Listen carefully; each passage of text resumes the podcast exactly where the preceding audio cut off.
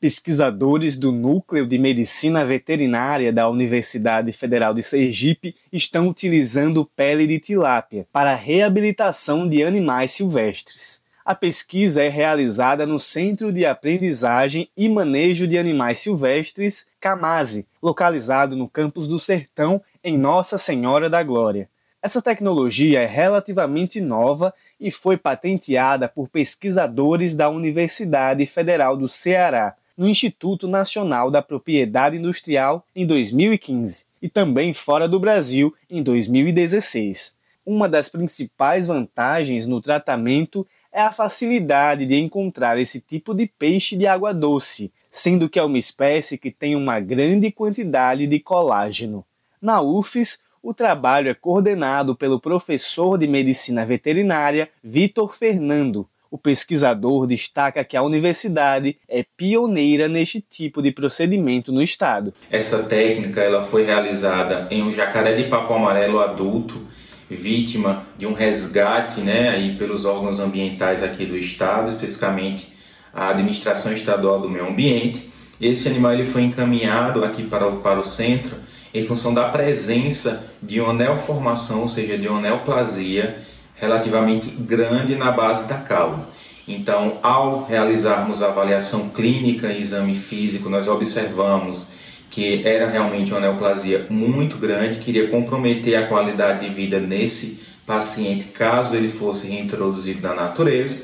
E após confirmação né, de, uma, de ser uma neoplasia benigna, nós optamos por realizar um procedimento reconstrutivo, ou seja, remoção total desse tumor o tumor ele foi removido e para acelerar o processo de cicatrização nós utilizamos a pele de tilápia, que é uma tecnologia 100% brasileira criada no estado do Ceará. É uma técnica bastante utilizada e empregada na medicina humana e tem agora migrado agora para a medicina de animais domésticos e dos animais silvestres, principalmente animais vítimas de queimadas. O estudante de medicina veterinária da UF, Zigo Gonçalves, participou do trabalho de recuperação da pele de um jacaré capturado pela Administração Estadual do Meio Ambiente. E através da ADEMA ele chegou até nós e aí nós realizamos um exame clínico completo e percebemos que ele apresentava uma lesão,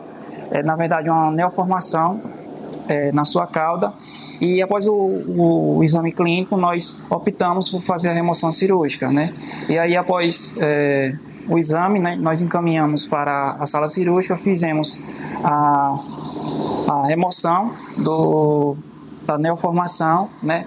E isso a gente já tem informação do animal que ia chegar até nós e a partir daí tinha feito um planejamento sobre a obtenção da pele de tilápia para ser implantado no animal. Segundo o professor Vitor Fernando, a cicatrização do animal ocorreu em apenas 15 dias, o que significa que o tempo de cativeiro do animal foi reduzido em pelo menos 50%.